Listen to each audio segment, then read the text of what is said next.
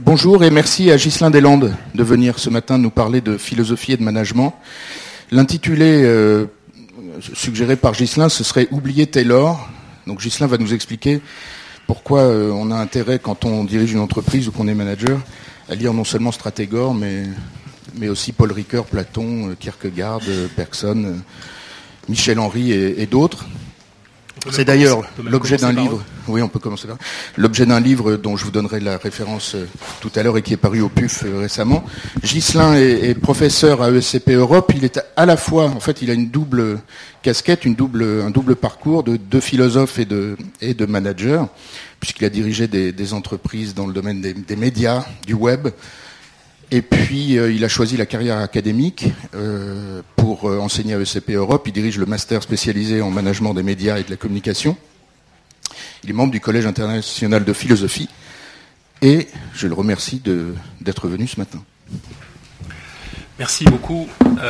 à vous d'abord de, m'accueillir ici, ce très bel endroit. De l'amphithéâtre Yves Saint-Laurent. merci à Lucas de, également d'avoir pensé à moi pour animer cette heure de SAS après de nombreux euh, et, surtout prestigieux euh, intervenants. Euh, l'idée première, c'était, puisqu'on partage avec Lucas justement d'avoir fait un an à ESCP Europe au sein du master ESCP e Europe Média, que je dirige depuis et que Lucas Delattre a fait quelques années avant moi. Donc j'aurais pu effectivement venir vous parler de management des médias. Et je, crois effectivement beaucoup à la, sectorialisation du management, c'est-à-dire à la, justification pleine et entière, euh, pas toujours reconnue institutionnellement, en tout cas pas suffisamment, de comprendre, d'appréhender le management au travers de différents métiers, différents secteurs d'activité. Donc, euh, euh, vous développez ici une activité dans le management de la mode. Nous avons à ESCP Europe des activités sur le, management énergétique, sur le management pharmaceutique, sur le management de la culture. Et je crois beaucoup à la, réflexion portée euh, à l'adaptation des grandes notions de management euh, à des métiers, à des environnements, à des contextes particuliers. Mais ce n'est pas de cela dont je vais venir euh, vous parler ce matin. L'idée du, SAS, c'est, je crois, une parenthèse d'ouverture intellectuelle qui a lieu une fois par semaine, donc j'ai pensé que ça valait la peine de parler peut-être d'autre chose que de cela. L'autre, angle, c'était de venir vous parler de ce livre qui vient de, donc de sortir il y a une quinzaine de jours aux presses universitaires de France, qui donc porte le titre d'essai sur les données philosophiques du management, euh, que, j'ai écrit à partir d'un rassemblement d'articles euh, de, recherche que j'ai fait paraître aux États-Unis, puisque c'est la mode aujourd'hui, euh, si je puis dire, que de faire paraître des articles aux États-Unis en priorité. Et donc j'ai rassemblé tout cela et, proposé finalement une, version française de ces articles que vous pourrez euh, trouver dans, l'ouvrage. Alors j'avais pas forcément ni l'envie ni forcément le courage de, parler de ce livre aujourd'hui ou d'en parler moi-même.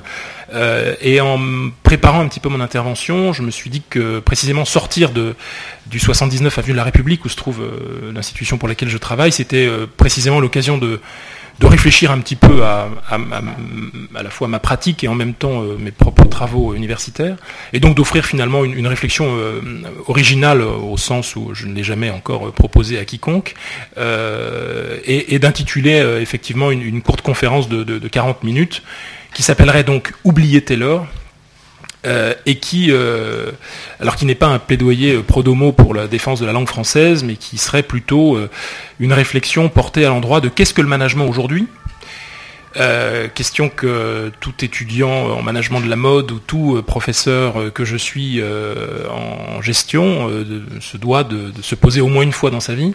Et donc je me suis, j'ai réinvesti un peu de temps à essayer de, penser cette question-là. Et c'est donc ce sur quoi je, vais essayer d'insister. Et en fait, il faut prendre cette intervention euh, comme un encouragement ou en tout cas une, tentative de ma part de vous convaincre de lire le livre euh, dont, cette présentation n'est qu'une sorte d'introduction. Euh, qu'est-ce que le management? C'est une question peut-être qu'il faut se poser à la fin d'une carrière professionnelle dans ce secteur, ou au tout début, ou en tout cas les deux sans doute. Euh, Deleuze avait euh, conservé un peu de temps à la fin de sa vie euh, pour écrire un article qui s'appelle Qu'est-ce que la philosophie? Donc peut-être que qu'est-ce que le management, c'est une question à, se poser tardivement. et en fait, qui peut répondre à cette question-là? Bah, La philosophie, c'est son rôle que de répondre à ce type de, questionnement. le problème que l'on a, c'est que le management ne s'intéresse pas à la philosophie, le management s'intéresse à la psychologie, à la sociologie, à l'anthropologie, aux neurosciences, à tout ce que vous voulez, mais pas tellement à la philosophie. Et, en fait, on ne peut pas en vouloir aux profs de gestion, il faut en vouloir au moins autant où, la responsabilité en tout cas est partagée, euh, puisque les euh, philosophes ne s'intéressent pas non plus au management. Euh, il y a quelques professeurs un peu perdus dans quelques universités françaises qui s'intéressent à l'éthique appliquée dans le monde professionnel. Mais ça s'arrête à peu près là. Le, management en tant que tel, pour les philosophes, c'est pas une notion très significative. Donc, ce que je vais vous raconter, je l'ai un petit peu préparé euh, à, l'avance. Euh, c'est effectivement l'idée de, s'appuyer à la fois sur euh, mes, récents travaux, sur mon expérience de manager, sur mon expérience d'enseignant-chercheur en gestion, et aussi de philosophe comme Lucas l'a rappelé il y, a, quelques instants au sein du, Collège international de philosophie. Alors, oubliez Taylor. Peut-être un, mot d'abord sur le, sur le titre proposé pour cette courte intervention. Oubliez Taylor. Euh, la, référence qui vient immédiatement pour celles et ceux qui ont fait un peu de philosophie parmi vous, je sais qu'il y en a euh, un certain nombre, c'est l'essai de Jean Baudrillard de 1977 qui s'appelait donc Oubliez Foucault, euh, qui avait valu d'ailleurs à son auteur quelques haines et quelques incompréhensions, alors quelques haines passagères et des incompréhensions durables.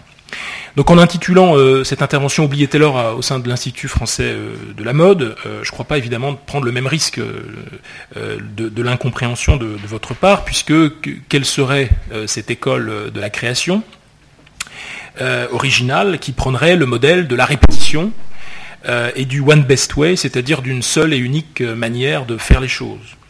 un modèle standard, absolu, indépassable, d'envisager la création et la production euh, industrielle. Donc je sais, j'espère en tout cas pouvoir trouver ici euh, à l'IFM euh, à la fois un soutien institutionnel et une écoute de, votre part dans le projet qui est le mien ici, qui est donc d'envisager le management autrement qu'à partir de la définition qu'en donne Taylor. Alors non pas faire comme si Taylor n'avait jamais existé. comment cela se pourrait-il d'ailleurs? Taylor peut revenir à la mode euh, à tout moment. Il, est d'ailleurs en quelque sorte à la mode. Il vous suffira d'aller dans un restaurant de fast-food dont je ne citerai pas le, nom pour vous en rendre compte, euh, ou de vous trouver dans n'importe quelle usine liée à des industries comme celle du cuir, de la chaussure, du bois, du carton, du caoutchouc, de l'automobile, de la fonderie ou du commerce alimentaire, pour vous apercevoir que dans ces secteurs d'activité, plus de la moitié des procédés correspondent peu ou prou au management dit scientifique prôné il y a plus d'un siècle par euh, Frédéric Winslow Taylor. Donc oublier Taylor, ça euh, consistera d'abord à euh, se ressouvenir d'un lointain passé, et donc un détour par l'histoire et par l'étymologie. Oublier Taylor, c'est d'abord se ressouvenir d'un lointain passé, euh, l'histoire du mot euh, management qui tire son euh, origine du mot ménagement. Alors ce mot ménagement, il est lié à l'italien, je ne parle pas italien, maneggiare, qui signifie conduire, et qui est lié lui-même en fait au, mot latin manus, qui veut dire main, hein, la main. Donc le ménagement est à la racine des mots qu'utilise aussi bien Joachim du euh, dans les regrets. Euh, il dit j'étais fait pour la muse et on me fait ménager. Hein, ménager, c'est en gros euh, euh, le, ménager du roi, donc l'administrateur des affaires du roi. on dirait aujourd'hui le manager général ou le secrétaire général. Qu'Olivier de Serres, dans son théâtre d'agriculture et ménage des champs, en notant d'ailleurs que l'aptitude humaine à la planification et au calcul comptable dans le domaine de l'agriculture remonte en réalité à plusieurs dizaines de milliers d'années.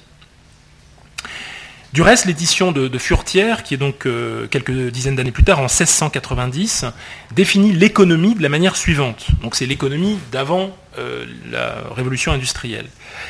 L'économie, c'est quoi? C'est le ménagement prudent qu'on fait de son bien ou de celui d'autrui. Euh, alors la question qui est posée, c'est est-ce qu'il faut revenir justement à cette définition antique du ménagement ou de, l'économie euh, pour essayer d'un peu mieux comprendre ce que c'est euh, que le management aujourd'hui? Alors la réponse nous vient là encore de l'histoire et en particulier de la Boétie, Étienne de son prénom. Lorsque celui-ci décide avec le soutien de Montaigne, et Montaigne effectivement écrit une, une introduction pour préciser que la traduction du dialogue socratique de Xénophon, l'économique, qui a constitué le, premier texte fondamental en Occident pour réfléchir à ces questions, sera traduit donc par la Boétie de manière assez surprenante, la ménagerie. je suis tombé par, hasard sur, ce, sur, cette traduction en bouquinant euh, tout à côté à la Bibliothèque, nationale de France, où je me suis aperçu effectivement que ce qu'on appelait l'économique de Xénophon pouvait aussi bien être traduit par la ménagerie. Euh, en tout cas, c'est l'avis euh, et de, la Boétie et de, Montaigne. Alors dans ce dialogue socratique, l'économique de Xénophon, donc, le maître de Platon problématise de nombreux thèmes qui deviendront finalement euh, centraux dans la recherche en management euh, aujourd'hui, comme le leadership, comme la répartition des pouvoirs entre le propriétaire et euh, le responsable du domaine, ce qu'on nomme aujourd'hui la corporate governance, le rôle des femmes dans les organisations, évidemment, ça n'est pas considéré comme avec les mots qu'on pourrait utiliser aujourd'hui, mais enfin, la question en tout cas est, discutée. Les questions éthiques, en particulier le bienfait d'une activité agricole et commerciale à l'égard du bienfait dans la cité au sens large. Et puis les questions d'efficacité, de profit sont également euh, approfondies. Chacun de ces thèmes sont euh, bien présents. Donc si l'on considère Taylor comme le, fondateur en quelque sorte du management moderne, alors nous devons admettre qu'il existe également des pré-tayloriens, comme il existe aussi des pré-socratiques, euh, en philosophie, qui ont partiellement pensé la question du management et qui l'ont fait de manière très singulière, c'est-à-dire en réalité sans contraindre cette question du management à la question euh, technique. Taylor dira scientifique, euh, en, plaçant en réalité cette question du management à l'ombre des euh, considérations morales et sociétales. Pour Xénophon, en, fait, les questions de management touchent les fondements éthiques des relations humaines et sociales, et le management est à considérer non pas comme une technique ou comme une science, mais comme un art politique, éthique, qui s'appuie en réalité sur euh, des fondements ou une réalité économique, une activité économique. Donc c'est bien sous l'angle de la morale sociale que doivent être euh, discutées aussi bien des questions comme la production ou le travail. Donc dans cette euh, présentation, on va essayer de, distinguer différentes manières de, considérer ce, management, justement, à la fois comme technique, c'est son premier stade, comme science, puis enfin comme art ou comme pratique, et ultimement comme éthique, et ultimement est employé ici de manière ironique, puisque aussi bien l'éthique semble être le dernier mot du management, le mot à la mode, alors qu'il constitue en fait son point d'origine, comme nous venons ici en quelques mots de le rappeler. Et puis dans un deuxième temps, euh, en forme de conclusion en réalité, je vous proposerai, euh, euh, en guise d'introduction à notre discussion, quelques points qui pourraient peut-être inspirer précisément votre regard sur les organisations à partir de la fable nietzschéenne du chameau et du lion. Premier point donc, le management comme technique. Je vais être assez court là-dessus, mais il faut tout de même dire un mot sur euh, la manière avec laquelle Taylor considère les organisations. Alors pour Taylor, le premier, le management est une technique de lutte contre l'inefficacité, qu'il appelle le mal du siècle. Alors pourquoi les hommes sont inefficaces? Bah, Parce qu'ils n'aiment pas travailler, parce qu'ils ne s'intéressent en réalité qu'à euh, l'aspect sonnant et trébuchant de leur, euh, de leur activité ou de leur travail, c'est-à-dire leur rémunération. Aussi, les hommes au travail sont inefficaces parce qu'ils n'ont pas assez conscience des règles qui régissent précisément l'efficacité au travail. Le rôle du management sera donc en priorité de mettre en place ces bonnes méthodes, de légiférer, de planifier, euh, de décider, de contrôler. Cette vision entraîne à la fois euh, une division verticale, on dit aujourd'hui euh, top-down, du travail, mais aussi horizontale, hein, caricaturé et, euh, avec euh, le talent qu'on lui connaît par, euh, Chaplin, en ce sens qu'il s'agit de mettre la bonne personne au bon endroit, de spécialiser les opérateurs et de les spécialiser dans certaines tâches réalisées à l'infini. Alors le français Fayol, hein, qui est d'ailleurs plus connu aux États-Unis qu'en France, un ingénieur, il faut le préciser, systématisera les différentes composantes de la fonction administrative et énoncera les 14 principes d'efficacité, parmi lesquels la coordination hiérarchique, l'unité de commandement, euh, l'ordre, la discipline, euh, la substitution des intérêts particuliers à l'intérêt général, euh, la rémunération équitable, la stabilité du, personnel. Donc je ne rentre pas dans les, détails, mais sachez en tout cas que les, les grandes fonctions managériales, telles qu'il est notamment enseigné un peu partout dans le monde, en Asie, aux États-Unis, euh, reprend quelques-unes des intuitions originelles d'Henri Fayol. Donc derrière ces méthodes nouvelles, révolutionnaires, entre guillemets, au moment de leur énonciation, il y a le souci de l'universalité. C'est pourquoi il faut bien parler ici d'un managérialisme plutôt que d'un management, euh, c'est-à-dire d'un discours et d'une philosophie de l'action et de l'individu comme ressource qui d'ailleurs n'a cessé de s'étendre euh, euh, en termes d'influence depuis plus d'un siècle, à la fois dans les organisations privées, bien entendu, mais aussi euh, dans l'administration publique et dans le nombreux domaines de la vie sociale, comme le montre notamment Vincent de, de, Goljac dans des travaux qui remontent à, une dizaine d'années. Donc cette ingénierie managériale voit dans les organisations humaines et sociales une réponse opportune au coût du marché et occulte en réalité, on l'aura compris, toutes les questions politiques et culturelles qu'implique toute forme de collaboration entre les individus. Plus encore, elle s'achève, comme elle a commencé, par une vision extrêmement euh, étroite, réduite de l'être humain, incapable de s'intéresser à son action, dénuée de toute capacité euh, délibérative et désarmée face à toute forme de nouveauté. Alors par rapport à ça, on a évidemment essayé de trouver d'autres orientations à ce que pouvait être le management. Et la deuxième orientation euh, générique, à mon sens, c'est l'orientation scientifique. Alors, le management technique au sens de Taylor euh, est intuitivement scientifique. Hein. Taylor ne cesse de dire que son management est scientifique, mais, il n'a en réalité. Euh, alors, scientifique, ça veut dire qu'il aurait l'éclat de la science. Hein. Euh, mais en réalité, Taylor n'a ni les moyens conceptuels de cette auto-affirmation, ni la capacité de démontrer sa théorie. Euh, Texier, en 2012, euh, dans une thèse qui vient d'être faite justement sur l'histoire du, management, dit la chose suivante, page 99, le management tel qu'il est, est, élaboré au XXe siècle ne saurait non plus être considéré comme une science pour au moins trois raisons. Premièrement, les expérimentations et les systèmes de la plupart des théoriciens de la rationalité managériale moderne ne reposent sur aucun soubassement scientifique. Derrière l'usage compulsif du vocabulaire scientifique par les industriels américains du XXe siècle, on trouve la rationalisation des pratiques bien davantage que l'application scrupuleuse aux réalités humaines de méthodes propres aux sciences mathématiques et physiques. C'est pourtant bien sur des bases scientifiques, peut-être se ressouvenant pour le coup de Taylor, que le management se développe aujourd'hui. C'est aussi, il faut nommer, et il faut le, noter, j'en suis un moi-même, euh, au professeur de gestion, bien plus qu'aux consultants ou même aux praticiens du management. Quels sont les praticiens du management qui vous diront que le management est scientifique À mon avis, très peu?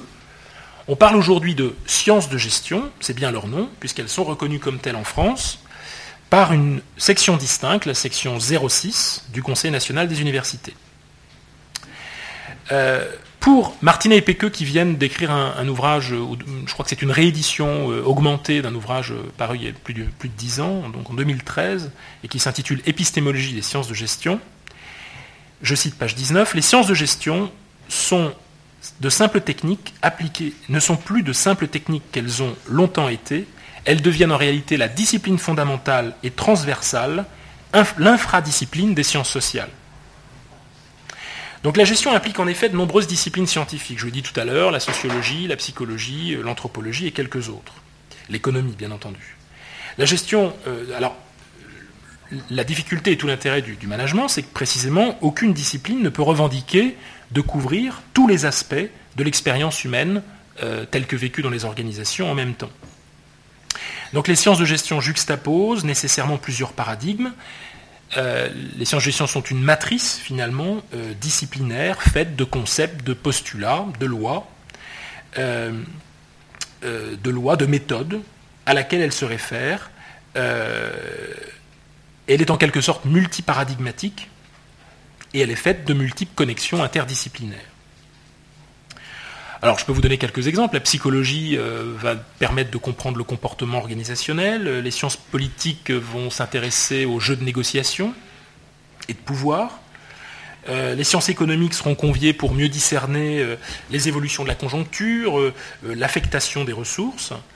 on se servira de la sociologie pour évoquer par exemple la dynamique des groupes, ou on évoquera, utilisera l'anthropologie pour euh, contribuer à, une, euh, à des thématiques qui peuvent être liées par exemple à l'identité organisationnelle ou à la culture des organisations ou des groupes sociaux.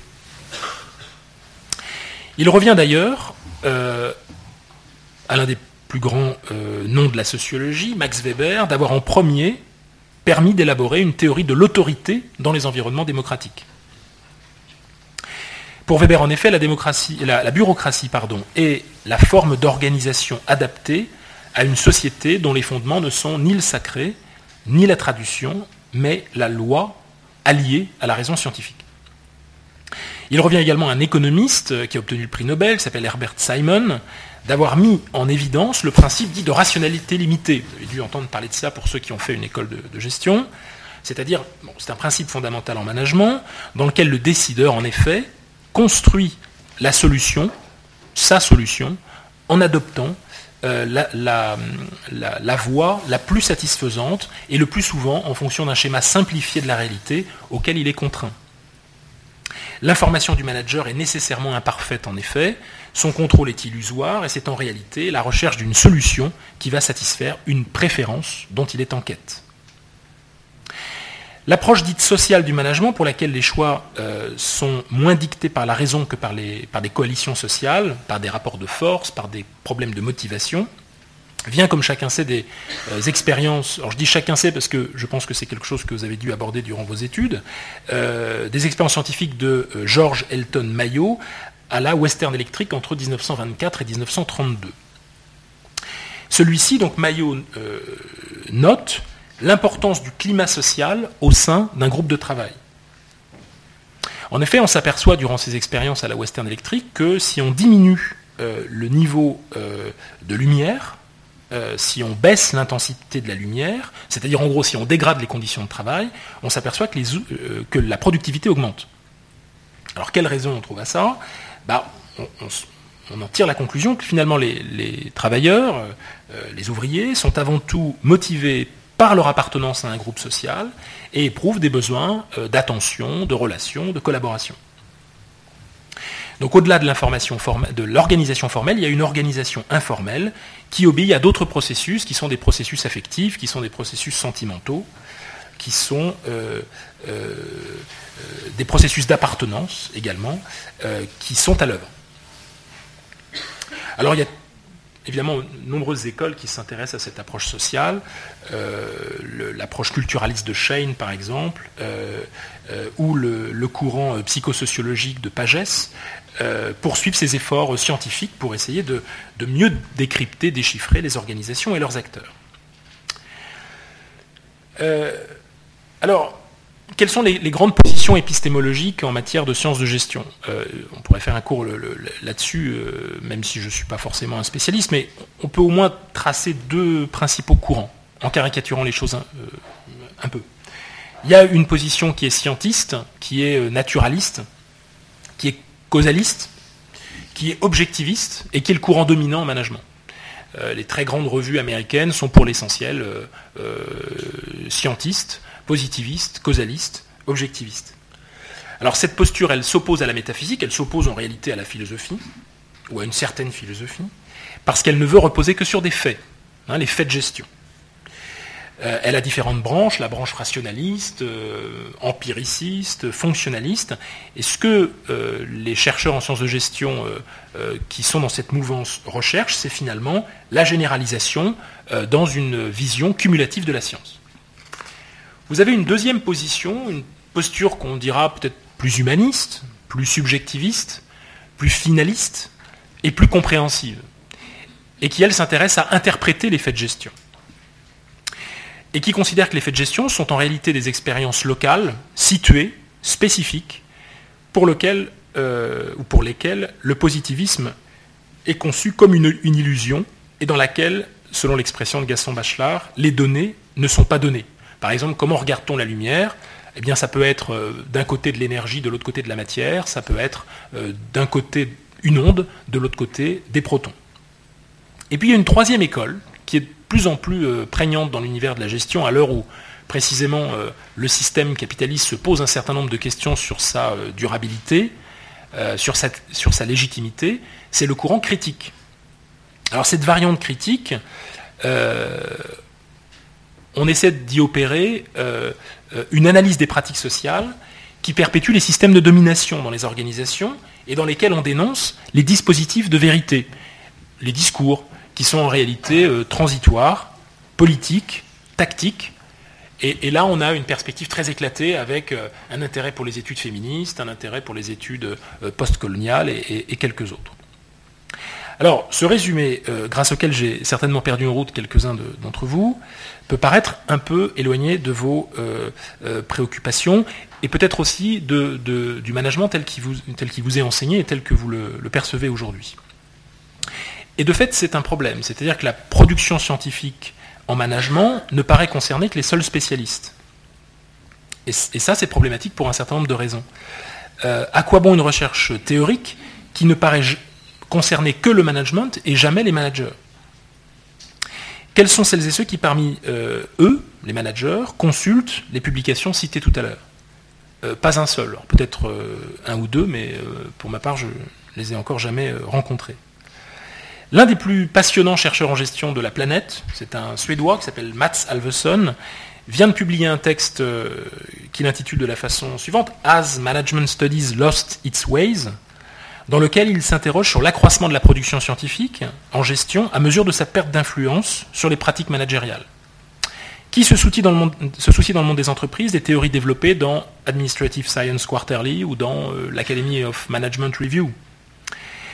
Sachez par exemple qu'un essai comme No Logo, que vous connaissez sans doute, certainement, euh, et, c'est ce que raconte euh, Alveson, un essai publié par une journaliste canadienne qui avait fait un best-seller il y a quelques années, qui est un essai un peu critique sur le management contemporain, n'a-t-il pas eu au final plus d'influence sur la vie des organisations et sur la capacité des managers à réfléchir à leurs propres pratiques euh, que 30 ans de production scientifique en management? Alors je pose seulement ici la question qui me paraît s'imposer, mais sur laquelle on aura, évidemment, beaucoup, de choses à, dire. Ce qui, semble en tout cas intéressant ici, c'est que le manque de visibilité et d'influence de la recherche contemporaine réalisée dans, les facultés de gestion et ce au niveau mondial en réalité, car le phénomène n'est pas euh, strictement euh, français ou hexagonal, il est loin s'en faut, il est mondial, euh, devrait peut-être pousser les principaux acteurs à s'interroger sur de meilleures manières de permettre à la recherche en gestion d'être mieux appréciée et mieux reconnue. Alors j'aurais volontiers sur ce terrain-là quelques idées à, partager avec vous, notamment autour d'une conception européenne du management, dont nous avons besoin face à la quasi-hégémonie américaine, et à l'indispensable recours aux humanités, donc à la philosophie on y vient, pour en favoriser l'expression aussi bien que la médiatisation. Euh, à l'école à laquelle j'appartiens, ESCP Europe, sachez que, qui est la plus ancienne école de gestion du monde occidental, euh, très tôt, des cours euh, d'économie politique, de philosophie politique, enseignés et par Jean-Baptiste Say dans un premier temps et par Adolphe Blanqui dans un deuxième temps, ont émaillé l'enseignement à l'école tout au long du XIXe siècle. Bref, très tôt, on a compris que l'enseignement de gestion ne devait pas se réduire à simplement des enseignements techniques et pratiques. Bref, j'en reste là pour aujourd'hui, de peur de, quitter le chemin que je me suis euh, fixé. Alors le troisième sens du mot management, qui me paraît se dégager concernant ce thème général, c'est le management comme art et comme pratique. Donc le management non plus comme savoir, mais comme savoir-faire, voire même comme savoir-être. Alors pour le TICSI, qui a donc euh, consacré cette thèse à, la question, l'idiome management est d'origine anglo-saxonne et non française. Donc il vient en contradiction avec ce que je vous disais tout à l'heure. On devrait donc dire management et non pas management. Les formes, dit-il, managing, to manage, managed, manager, manageable, management, sont attestées dès la seconde moitié du XVIe siècle. À quoi renvoie-t-elle Principalement à la conduite d'affaires publiques ou privées avec habileté, tact et soin. Plus précisément, le terme apparaît généralement en référence au commandement, à l'intendance, aux soins de la maison et des enfants, à une machine, à la maîtrise, aux animaux et en particulier aux chevaux. On retrouve cette idée de, main hein, et d'habileté euh, que j'évoquais tout à l'heure. Donc, depuis le XVIe siècle, le terme management est, communément appliqué au dressage, à la conduite et à la monte des chevaux, et principalement du, euh, fait de la proximité euh, lexicale du, verbe anglais manage et du nom français euh, manège. Alors, dans ce texte, essayons de tirer deux enseignements. D'abord, on peut dire qu'entre le proto-management antique que je citais tout à l'heure et Taylor, il faut, comme on le voit, ajouter des auteurs qui ont également formalisé une réflexion consacrée au management. Euh, et le, manège, hein, ou le management, nous amène à l'idée commune de conduite. le management, c'est la question de la conduite. Ensuite, on voit qu'il est fait référence non à un principe d'efficacité, mais à un principe comportemental. Il s'agit de, se comporter avec tact et de prendre soin. Il s'agit d'agir avec maîtrise, avec sagesse, notamment grâce à une pratique euh, euh, et une expérience accumulée. Donc là, ce qu'on voit un peu mieux, c'est la figure du manager. Le manager est celui qui prend soin, qui s'adapte à la situation, qui met en œuvre des moyens et qui vise d'atteindre certains résultats. Il est celui qui lead, to lead, hein, le lead c'est le chemin en anglais, qui initie, qui montre la voie, qui a une fonction d'entraînement. Il pilote. On parle d'ailleurs aujourd'hui de management de projet ou de pilotage de projet. Et c'est évidemment aujourd'hui cette vision qui rassemble le plus grand nombre de suffrages dans les organisations. Euh, le management se distingue par ce qu'on appelle ces, euh, bonnes pratiques, les, fameuses best practices, principes qui se rapprochent finalement du one best way taylorien, par son adaptabilité. Euh, en revanche, donc par son universalité, se rapproche du principe taylorien du one best way, mais par son adaptabilité, s'en écarte irrésistiblement. L'art du management, aujourd'hui, ne se réclame plus d'une universalité introuvable, mais plutôt d'une capacité d'ajustement permanent, euh, confèrent ici notamment les travaux d'Hervé Laroche sur ce point, en fonction de contextes professionnels euh, protéiformes. La mode, les médias, la culture, la pharmacie, l'agroalimentaire, euh, l'aérospatial, etc. Donc c'est la forme des pratiques managériales de pouvoir s'accorder à des milieux professionnels sensiblement différents et discordants, D'où le succès de l'enseignement spécialisé dans de nombreux domaines, comme le management public euh, ou le management énergétique.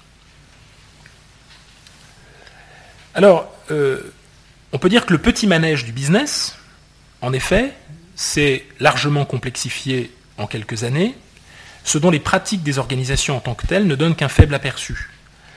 C'est dans une vision plus large que confère la seule habilité que les managers ont aujourd'hui besoin, celui que les récents développement du management confronté à un problème de légitimité à l'heure de la mondialisation, ont cru bon de nommer la responsabilité sociale de l'entreprise, développement que pour notre part nous préférons nommer le management éthique, euh, lequel constitue par conséquent le quatrième chapitre et le dernier chapitre de notre euh, démonstration. Et qui va nous permettre de montrer également que le management est toujours tiraillé entre efficacité et éthique et entre encyclopédisme euh, et pragmatisme. Alors la question éthique, disons quelques mots là-dessus. J'ai publié un ouvrage chez Duno l'année dernière, 2012, euh, qui, euh, qui s'appelait précisément Le management euh, éthique, et qui est un peu ici le, support sur lequel je m'appuie pour, vous dire ces, quelques mots sur ce que pourrait être un management éthique. D'abord, est-ce que la question éthique dans les organisations, c'est un problème technique ou c'est un problème existentiel? Dans les organisations, vous avez toujours d'un côté ce qu'on va appeler le dur, c'est-à-dire le mesurable, le quantifié, et puis le mou, c'est-à-dire l'aspect jugement et euh, l'aspect qualitatif ou l'aspect euh, subjectif. Alors rappelons que le management scientifique était axiologiquement neutre. Et c'est d'ailleurs la position euh, des principaux économistes américains, notamment à l'école de Friedman, qui dit the only business of business is business. C'est-à-dire que la préoccupation des affaires, ce sont les affaires et, seulement cela. Le management scientifique, effectivement, ne revendiquait aucune place à l'expression des valeurs individuelle et subjective. Toutefois, pour citer euh, Chagnal, également cité par Martinet et Péqueux, page 249 de, leur ouvrage, nous pouvons dire toutefois que le principe de neutralité axiologique n'est pas axiologiquement neutre. Les conflits d'intérêts, la sécurité des salariés, le harcèlement moral, la corruption peuvent exister dans les organisations. Du reste, euh, la joie, euh, l'amitié, la justice euh, aussi bien. En réalité, le management n'est pas du domaine de la moralité. En un mot. Sans un minimum d'honnêteté, d'intégrité, de volonté de travailler ensemble, il n'y a pas de management, du tout. Citons ici euh, Cornelius Castoriadis, qui dit la chose suivante, il, le capitalisme, n'a pas pu fonctionner, ou n'a pu fonctionner plutôt, que parce qu'il a hérité d'une série de types anthropologiques qu'il n'a pas et n'aurait pas pu créer lui-même des juges incorruptibles, des fonctionnaires intègres, des, éducateurs qui se consacrent à leur vocation, des ouvriers qui ont un minimum de conscience professionnelle. Pas de management sans conscience professionnelle. Et on peut dire que la portée éthique est consubstantielle à l'activité managériale, et c'est seulement aujourd'hui que cette connotation apparaît avec le plus d'urgence. Je cite un, ouvrage qui, est paru récemment, euh, qui s'appelle Fondement, euh, Fondement, du management chez Duno, euh, par Barabel et, plusieurs co-auteurs. Donc je cite page 16. C'est bien parce qu'il existe différents registres sur lesquels se joue le rôle de manager et parce que ces registres évoluent constamment au gré des, changements organisationnels et des normes de performance qu'il est nécessaire de réviser régulièrement les fondements du management. Autrement dit, dans cet ouvrage euh, un manuel euh, sur les fondements du management, il est bel et bien dit que le management finalement devait lui-même s'adapter en fonction des contextes et des époques dans lesquelles on tentait à chaque fois de mieux le définir. Les principes de management ne sont pas gravés dans le marbre, dit-il encore, ils sont en permanence retravaillés par les organisations elles-mêmes. Hier encore, le manager comptable incarnait la figure la plus légitime, aujourd'hui, et sans doute plus encore demain, celle de manager responsable viendra très probablement la concurrencer. Malgré cette évolution que décrit Barabel, vous trouverez bien entendu toujours des managers ou, bien des chercheurs qui sont extrêmement sceptiques quant au tournant éthique du management. Comme l'explique Amartya Sen, le prix Nobel économiste et philosophe indien, vous connaissez peut-être, euh, je, le cite, certains économistes ont tendance à considérer comme éthiques des affirmations qui sont dénuées de sens ou absurdes. L'homme purement économique, dit-il, est un demeuré social. Euh, et la théorie économique s'est beaucoup trop occupée de cet idiot rationnel. Donc Sen est de ceux qui militent pour euh, réintroduire l'éthique dans le questionnement économique. Du reste, ce n'est pas très original. Si vous euh, relisez Adam Smith, euh, Karl Marx ou Keynes, vous apercevrez que les trois que je viens de citer, qui sont peut-être les trois grands noms de l'économie, sont aussi les trois de grands moralistes et de grands philosophes. En tout cas, les deux premiers. Il écrit encore, Sen, pourquoi la poursuite de l'intérêt personnel à l'exclusion de tout autre but devrait être uniquement rationnelle? Bien entendu, il n'est pas absurde d'affirmer que la maximisation de l'intérêt personnel n'est pas irrationnelle, mais il me paraît tout à fait extraordinaire qu'on puisse soutenir que toute attitude autre que la maximisation de l'intérêt personnel est forcément irrationnelle. Et puis vous avez une autre forme de scepticisme qui se, instruit à, l'encontre de, l'éthique dans les organisations, c'est celui qu'exprime très bien un sociologue américain qui s'appelle Robert Jackal et qui euh, souhaitait faire une étude sur euh, la bureaucratie au sein des entreprises américaines euh, privées et qui se retrouve finalement à faire un traité d'éthique des affaires. Qu'est-ce que dit Robert Jackal dans, cette instruction, enquête approfondie des organisations américaines? Il dit la chose suivante les cercles, des cercles managériaux émerge un ethos particulièrement remarquable pour son manque de stabilité.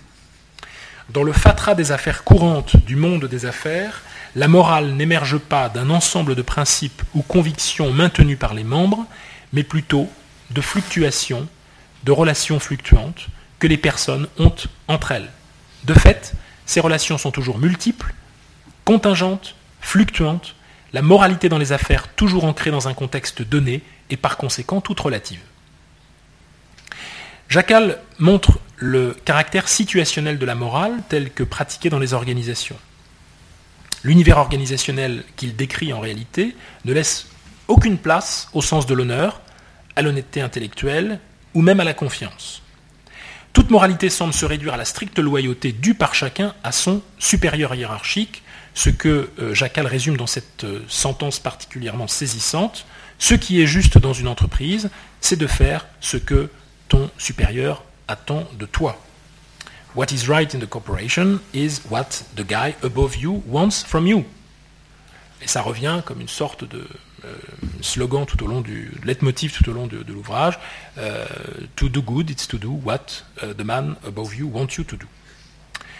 Donc pour, signifier d'une part le pouvoir immense du dirigeant, situé tout en haut de l'échelle hiérarchique, et d'autre part la nécessité pour chaque manager, voulant conserver sa place, de se dessaisir dans le cadre professionnel de toute conviction éthique personnelle. Euh, l'auteur pose ainsi les jalons d'un questionnement sur l'éthique du manager dans son rapport au suivi des règles de fonctionnement bureaucratique et s'interroge avec scepticisme sur les conditions de préservation dans un tel environnement de la notion d'intégrité personnelle. Alors, on peut peut-être dire ce que c'est que le management éthique à partir de ces deux expressions euh, plus ou moins euh, sceptiques et, critiques. Alors, on peut dire en réalité que l'éthique euh, managériale, c'est l'étude de la conduite, on y revient, des managers dans la conduite des organisations dont ils ont la charge. L'éthique managériale devient cet euh, objet d'étude qui interroge les situations vécues en entreprise, notamment celles qui ne trouvent pas de réponse dans la loi il faut concevoir l'éthique comme une sorte de zone grise, puisque euh, on ne peut pas dire qu'une entreprise est éthique dès lors qu'elle suit les recommandations de la loi. Elle est simplement euh, en, phase avec euh, la, loi locale. L'éthique, par définition dans les organisations, suppose une forme d'indécidabilité, de difficulté en tout cas à trouver la bonne réponse éthique. Et puis on peut trouver aussi des lois qui, elles, ne sont pas éthiques. On peut imaginer que vivre en Afrique du Sud il y a 15 ans, suivre la loi locale, il y a 20 ans, suivre la loi locale n'était pas forcément, euh, comme vous pouvez l'imaginer, une démarche éthique. Donc cette vision qui s'oppose frontalement à une vision essentiellement mécaniste du management, puisque si vous prenez l'éthique euh, en, management, ça signifie que vous donnez aux décideurs une capacité de, de, juger, ou une capacité de jugement éthique, il ne reste pas moins que l'éthique des affaires pose un certain nombre de problèmes. Ne serait-elle pas, par exemple, un instrument mis en œuvre par les dirigeants pour mieux se protéger eux-mêmes au sens juridique. On parle dans ce cas de la compliance, je ne sais pas si ce terme vous dit quelque chose, c'est-à-dire l'ensemble des meilleures pratiques, ou c'est vendu en tout cas comme les meilleures pratiques, c'est-à-dire les comités d'éthique, le responsable conformité, euh, qui met en place des règles, des normes strictes euh, et établies auxquelles les salariés et les dirigeants sont censés se référer pour toute prise de décision. L'idée qui domine ici, euh, c'est de se conformer à la loi et donc de mettre en place un système cohérent de prévention, de détection et de réprimande afin d'atteindre cet objectif qui est le respect formel des règles assuré par la fonction dite compliance. Certes, l'univers organisationnel a besoin de code. Qui, peut en douter? Euh, Il convient que chaque acteur connaisse les règles du jeu. Mais ces codes ne sont pas sans poser un certain nombre de questions. Quelles sont leurs réelles intentions? Est-ce que c'est par exemple le contrôle du comportement des salariés? Si le code existe bien, quels sont ses dispositifs euh, euh, pratiques d'application? Ces codes, qui peuvent être silencieux sur certains sujets, tendent aussi à promouvoir des comportements du type euh, ce qui n'est pas interdit demeure autorisé. Aussi, peuvent-ils limiter la créativité des équipes? Comme l'ont très justement remarqué euh, Olivier Babot et Jean-François Chanlat dans un article de 2008 paru dans la revue française de gestion, la transgression, une dimension oubliée des organisations. Peut-on nier que les organisations se distinguent autant par leurs normes que par la façon dont les membres se les approprient et parfois leur échappent? Les comportements panurgiques peuvent être aussi le point d'origine euh, des plus grandes catastrophes industrielles. Et l'innovation ne va pas sans une prise de risque à l'égard des conventions comportementales en vigueur. Donc on voit ici que l'éthique managériale est un sujet euh, compliqué. C'est au moment où elle s'avère fondamentale pour comprendre les enjeux profonds du management qu'elle apparaît aussi, dès lors qu'elle est institutionnalisée, comme un outil de gestion qui peut empêcher l'expression libre et authentique des individus dans les organisations. Or, comment organiser la vie commune parmi des personnes dont l'éthique individuelle diffère. Quel contrat moral pour l'entreprise? S'agit-il de défendre une morale de l'intérêt bien compris, une sorte de pragmatisme de bonne loi? De proposer une solution satisfaisante au regard des connaissances, en appliquant le principe de euh, rationalité limitée? De proposer une solution satisfaisante au regard des valeurs de l'entreprise, mais alors qui se charge de définir les valeurs de l'entreprise et au nom de quoi? Ou selon la conformité à une norme déontologique, euh, c'est-à-dire en gros bien faire son travail, ou encore selon les prescriptions de l'imagination morale, telles que Patricia Verheyen en a développé le concept en management, c'est-à-dire la capacité de visualiser, d'explorer de nouvelles possibilités de réponse face aux dilemmes multiples que génère la vie dans les organisations. Tout est affaire ici d'orientation générale. Veut-on mettre en place un système rigoureux de contrôle éthique? Cette quête de conformité passe-t-elle par des outils de gestion formels et notamment par une, série de sanctions possibles? Ou préfère-t-on une vision inspirée par des valeurs communes du groupe auxquelles chaque membre adhère de manière informelle? Là encore se posent quelques difficultés. Une valeur telle que la loyauté, par exemple, peut être comprise de manière très différente selon sa nationalité, son sexe, sa religion, son parcours académique et professionnel, sa culture. J'ai pour ma part beaucoup euh, étudié l'identité d'organisations euh, médiatiques. Je suis allé par exemple à, Doha étudier la création que les équipes de Lagardère Media euh, ont faite au Qatar, donc d'une chaîne spécialisée pour enfants qui s'appelle Al Jazeera Children Channel. Il y avait en permanence des conflits entre les équipes occidentales et les équipes locales, pour des questions de culture, sachant que le projet évidemment était, était commun. Et ça peut être aussi des dissensions au sein d'entreprises entre euh, des professionnels qui n'ont pas le même parcours. Vous êtes, j'imagine, confronté à ce type de, difficultés entre le créatif et l'informaticien, le créatif ayant éventuellement aussi une perception du système informatique parce qu'il est bon praticien, et de l'autre, un informaticien qui va vouloir avoir son mot à dire sur la charte graphique alors qu'il n'a aucune capacité réelle à donner son, son point de vue. Alors, par rapport à toutes ces questions-là, l'exemple d'Enron euh, est intéressant, car c'est bien la culture de l'entreprise qui était défaillante. Euh, sachez que sur le plan de la compliance, euh, Enron avait obtenu tous les prix existants sur le marché américain. C'était une entreprise parfaitement codifiée.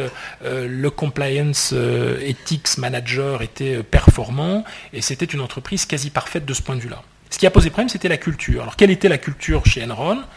Alors euh, Ferrel et Ferrel, dans un article de 2011, montrent très bien qu'elle était insufflée par des dirigeants qui euh, euh, considéraient en premier lieu d'abord la culture de la performance financière à court terme, favorisaient, on va dire, la virilité des rapports humains, pour être utilisé un euphémisme, et enfin, l'entreprise était fondée sur une sorte d'individualisme mal compris ou mal conçu.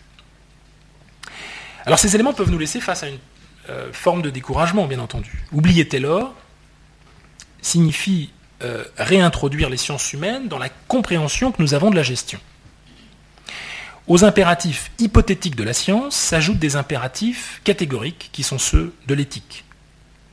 Mais comment confronter ainsi ce qui est, c'est-à-dire des jugements de fait, avec ce qui doit être, c'est-à-dire des jugements de valeur? Oubliez Taylor impose hélas de revoir la copie de ce qu'est le management de fond en comble, et peut-être ne serons-nous pas tout à fait sûrs de trouver mieux que cette lutte contre l'inefficacité, ce mal du siècle qui définissait précisément son programme. Oubliez Taylor, ce sera aussi se ressouvenir des leçons du passé, où l'on démontre que le management n'est pas un sens commun général, une forme de connaissance codifiée qu'un robot moyennement ou hautement développé pourrait prendre, séparant les conditions morales des conditions euh, euh, des considérations euh, économiques. Le management n'est pas un manuel pour marionnettes. Oubliez Taylor nous contraindra, à partir donc d'un management scientifique et éthique, à revoir la conception classique consistant, je cite, à rendre efficaces les ressources humaines, au profit d'une interprétation tout autre, conscient de ses possibilités, mais aussi de ses faiblesses, et dont la théorie finalement reste entièrement à faire. Qui peut dire si l'éthique rend efficace? Une telle chose n'est pas démontrée. L'inverse non plus d'ailleurs. Ce que les organisations perçoivent bien en revanche, c'est qu'un monde axiologiquement neutre, pour reprendre l'expression de, de Chanial, ne ressemble guère à celui dans lequel elles évoluent. Cette mise à l'épreuve des valeurs, aucune activité industrielle n'y échappe, pas plus les éditeurs de presse, l'affaire euh, News of the World euh, au sein du groupe News Corp, que les opérateurs de téléphonie mobile. Je pense par exemple au malaise euh, social chez France Télécom. Et je ne doute pas qu'il en soit ainsi dans les métiers de la création vestimentaire, des cosmétiques, de l'horlogerie et, d'autres activités de, cette nature. C'est donc la tentation scientifique du management associé à la douce illusion des outils, que de croire possible un monde sans valeur plurielle. Le management pluraliste, donc, voudra rendre compte des différents points de vue personnels, institutionnels et sociétaux des acteurs en présence, et pour cela aussi, il nous faudra donc oublier Taylor. Lucas, il me reste euh, combien de temps? Est-ce que j'ai 5 minutes juste pour conclure? Absolument, bien sûr. Très il est bien. 9h51. 51, d'accord. Je pense qu'après, on aura peut-être quelques On questions. aura quelques questions. Ok. Alors j'en termine. En conclusion, je voudrais vous faire méditer sur quel, euh, sur quel manager, quel salarié, quel stagiaire, quelle partie prenante vous serez euh, bientôt. Certains d'entre vous d'ailleurs le sont peut-être euh, déjà. Cette méditation sera esthétique. Je me souviens tout d'un coup que nous sommes dans une école qui se consacre à la mode et provient d'une série de conférences données avec l'un de mes collègues sociologues, professeur Jean-Philippe Bouillou, et je vais d'ailleurs ici citer quelques éléments de notre réflexion commune. Lorsque les salariés de la société Fuji Autotech offrent une partie de leur RTT au bénéfice d'un collègue, afin que celui-ci puisse trouver le temps de se rendre régulièrement sur le lit d'hôpital de son conjoint, ils montrent que les meilleures réponses émergent de situations inattendues. Quand le groupe Tata prend la décision, lors des attentats du Taj Mahal Hotel de Mumbai, d'indemniser non seulement les salariés et les clients, ce qui peut paraître normal, mais aussi toutes les victimes directes et indirectes, les passants qui se trouvaient là au moment des faits. Quand Louis Gallois, l'ancien patron de ADS, refuse son bonus en fin d'année, à plusieurs reprises d'ailleurs, deux, deux ou trois fois, au prétexte que l'économie est en crise, que font-ils exactement? Ils font ce qu'il est convenu d'appeler un beau geste. Nous pouvons dire qu'il y a là, en réalité, trois gestes qui laissent une place à l'inventivité et à l'initiative morale. Je voudrais donc attirer votre attention sur la question du beau geste dans les organisations et de ce qu'il peut représenter pour des formes nouvelles de ce que l'on nomme généralement le leadership. Le beau geste dans les organisations peut aujourd'hui, en réalité, informer euh, euh, une, forme de, euh, former une, euh, incarnation ou une expression de criticisme, d'opposition et de provocation. Dans l'univers organisé des sociétés postmodernes, où la rationalité doit prévaloir sur tous les actes du quotidien, le beau geste est précisément l'acte qui véhicule une forme de dissonance, de résistance, qui apporte la contradiction au système en place, une forme de contestation de la réalité économique traditionnelle ambiante. C'est dans cette dimension que se révèle précisément la parenté du beau geste avec une éthique animée par la puissance du négatif. Par le beau geste, le lifestyle devient euh, protestation, l'esthétique devient politique, la beauté disparaît au profit d'une signification éthique, économique et sociale. Par la remise en cause des normes et des pratiques qu'ils provoquent, par la remise en question des habitudes opérationnelles qu'ils occasionnent, qu'ils occasionnent, les beaux gestes portent en eux, au fond, une transformation éthique, esthétique, radicale et douce de l'ordre établi dans les organisations. Alors racontant cela il y a quelques semaines à l'un de mes proches amis, un écrivain dont, le nom et dont je vous conseille les, ouvrages qui sont sur, euh, sur Amazon, Thierry Berlanda, celui-ci est revenu avec un email dans lequel c'est la figure de Nietzsche et sa fable du chameau et du lion qui étaient convoquées. Cette métamorphose du chameau, qui porte sur ses épaules tout le poids de la misère du monde, qui endure les épreuves comme un esclave, en lion, avant de redevenir un enfant, stade ultime de son évolution. Or, c'est bien sûr de l'homme dont il est question ici, et en particulier de l'homme au travail. Or, voici ce que m'écrit Thierry dans son mail, et je l'ai eu ce matin au téléphone à nouveau, pour euh, qu'il m'autorise à vous lire ces quelques, phrases et ces deux paragraphes. Et je terminerai là-dessus. Dans Qu'est-ce que la philosophie antique? Pierre Hadot s'attache à produire le sens du sophine afin de dégager le sens à la fois ultime et originaire de la philosophie. Il fait signe classiquement, comme toujours chez Hadot, vers la notion de savoir-faire. Pierre Hadot, ancien professeur au Collège de France, spécialiste de philosophie antique. Et qu'est-ce que le savoir-faire, dit-il Hein, Qu'est-ce que le savoir-faire chez Hadot À la fois l'obéissance à des règles et le secours d'un Dieu. On peut aller plus loin. Comment dire en effet c'est à la fois de l'obéissance à des règles, c'est-à-dire l'humilité et le consentement à s'en remettre aux anciens, et le secours d'un Dieu, c'est-à-dire l'accueil de la nouveauté radicale, de la grâce singulière, ou de la singularité comme grâce? Je pense, euh, me dit Thierry ici, proche de Nietzsche comme très souvent, que cet à la fois peut s'exprimer sous un même titre, le style, point d'exclamation. Et le style, qu'est-ce? Parfaite connaissance des techniques traditionnelles déterminant tel ou tel art, et à la fois l'affirmation d'une signature, comme si nous étions le premier homme sur Terre, et que nous nous soyons donné la tâche d'abolir tout passé. Penser le beau geste autrement que par la tension ou l'alternative éthique-esthétique euh, que j'évoquais tout à l'heure, où l'on entend le très aimable écho kierkegaardien, et la penser comme l'unité explosive de la conformité la plus accomplie et de la nouveauté absolue, être à la fois le chameau et l'enfant selon Nietzsche.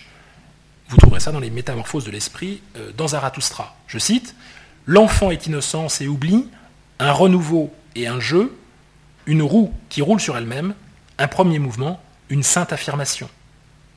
C'est peut-être le sens le plus authentique de ce passage de Nietzsche que le style, que le beau geste, ce qui revient au même, reviennent à être le lion dans le même passage lorsqu'il est en face du dragon, de la tradition et des valeurs. J'en termine. Nous poursuivrons un jour cette conversation, me dit-il, si tu souhaites. En tout cas, on peut admettre ensemble qu'un manager, qui serait un lion, selon Nietzsche, vaudrait le détour. Il aurait une connaissance parfaite des lois écrites et non écrites, des règles sociales, des marchés, des attentes de ses clients, des process industriels, et, ajoute-t-il enfin, il referait le monde chaque matin. Voilà, merci de votre attention.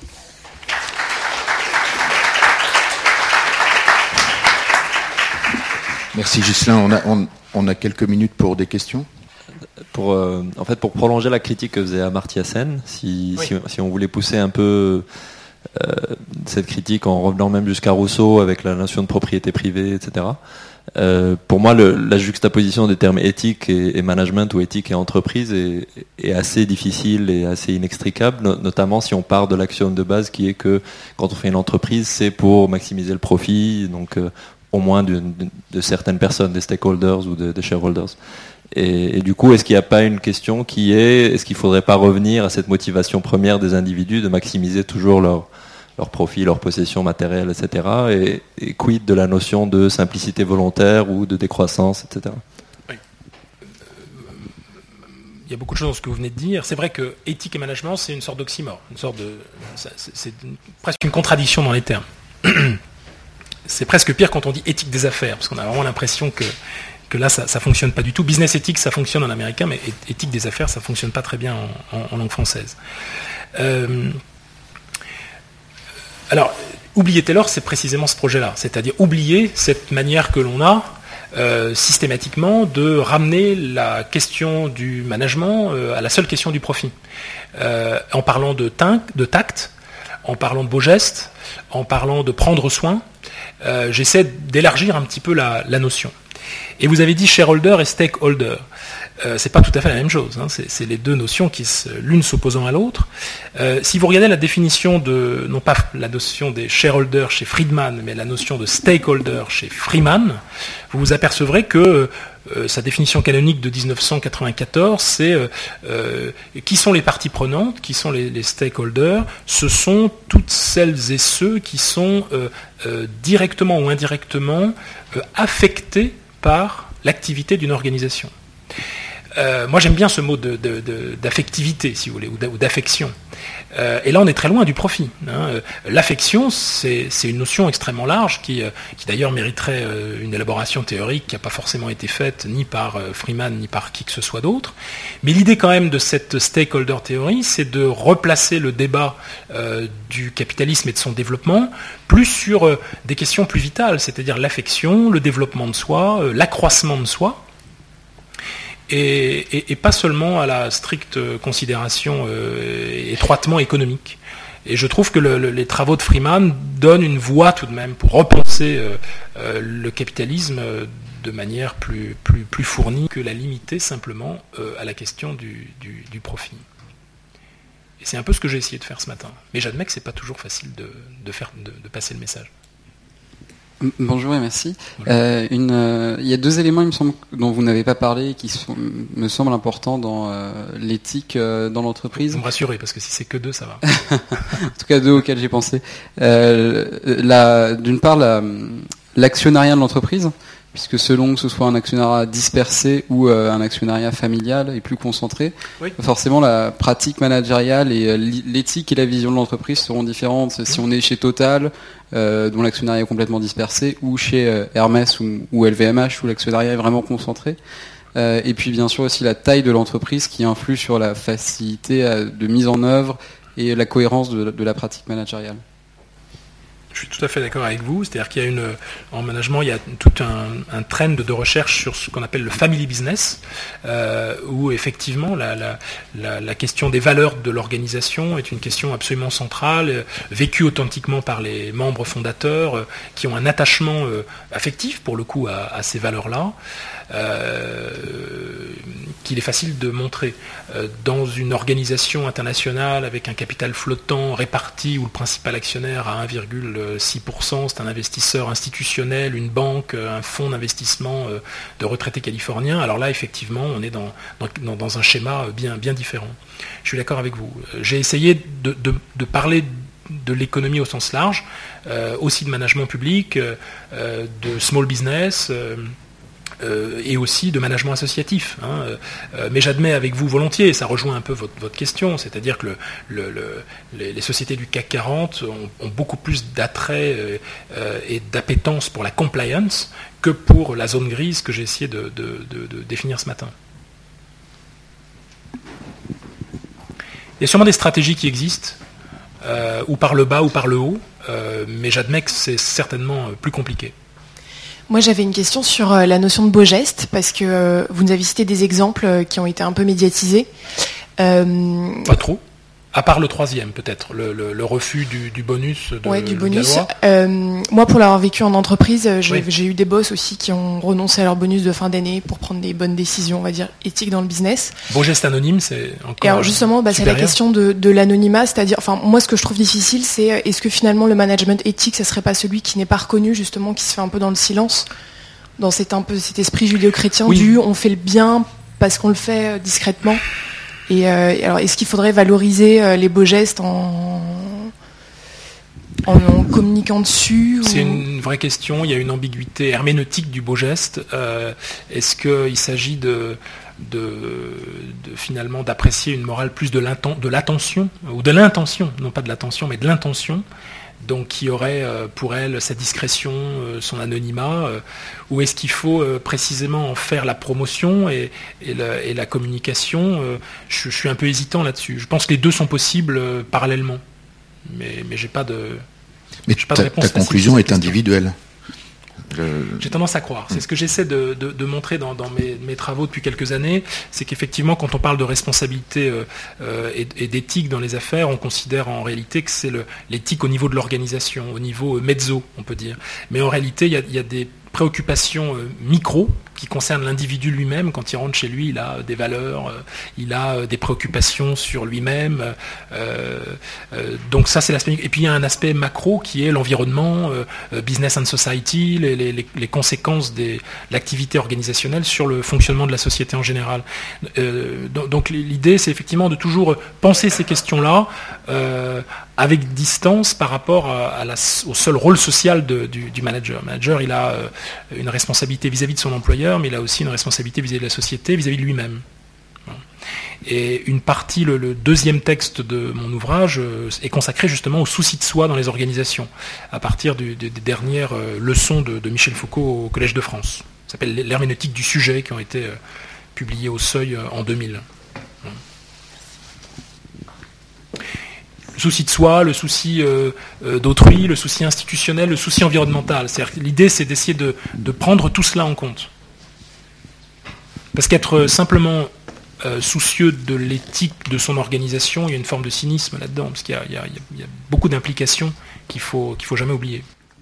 Pour revenir sur cet aspect micro, et pour avoir travaillé autant en France qu'aux États-Unis dans des entreprises, pensez-vous, enfin, avez-vous vu des modèles où justement le fait d'être dans une organisation d'entreprise n'est pas une sorte de, comédie euh, qu'on joue, de, rôle qu'on doit endosser Et est-ce qu'il y a des, cas où euh, les convictions éthiques des individus, qu'elles soient divergentes ou convergentes, peuvent s'exprimer et participer à un dialogue et un foisonnement d'idées plutôt que on doit rentrer dans un moule euh, parce que sinon on est viré ou parce que le the guy above justement va avoir une mauvaise image ou quoi que ce soit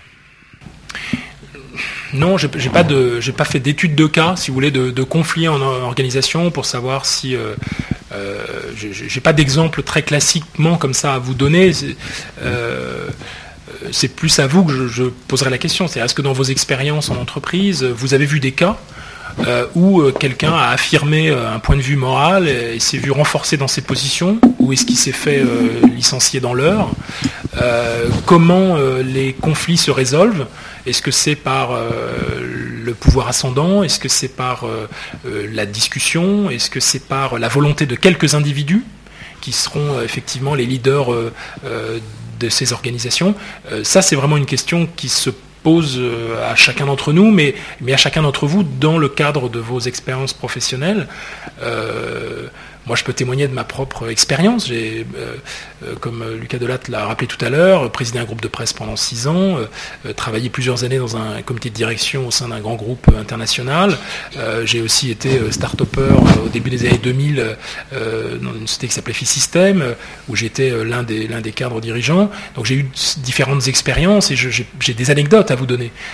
mais pas, de généralisation possible sur des cas spécifiques. Mais, j'avoue que pour rendre euh, un discours, une théorisation comme celle-là un peu plus euh, concret, il faudrait sans doute euh, faire un peu de, d'empirie et d'aller sur le terrain et de, faire un peu d'anthropologie et d'étudier des cas, des dilemmes et de voir un peu comment les choses se résolvent. Est-ce que c'est grâce à l'imagination morale que j'ai cité tout à l'heure? Est-ce que c'est par la force? Est-ce que c'est par la concertation, la discussion? Voilà. Est-ce que c'est par euh, le choix individuel, c'est-à-dire la capacité d'un individu euh, d'avoir un rapport avec sa fonction et avec sa mission qui soit bien au-delà de son seul rôle social? Je pense que c'est un mélange de tout ça et, que les cas diffèrent. Je vous renvoie donc aux données philosophiques du management au PUF. On a malheureusement trop peu de temps pour ces sujets très vaste. En tout cas, merci beaucoup, Gislain. Merci, à toi, Lucas. Merci beaucoup. Et bonne journée la semaine prochaine. Euh, merci encore. Et la semaine prochaine, Benjamin Simenauer viendra parler des séries télévisées sous un angle philosophique, puisqu'il est lui-même philosophe. Voilà.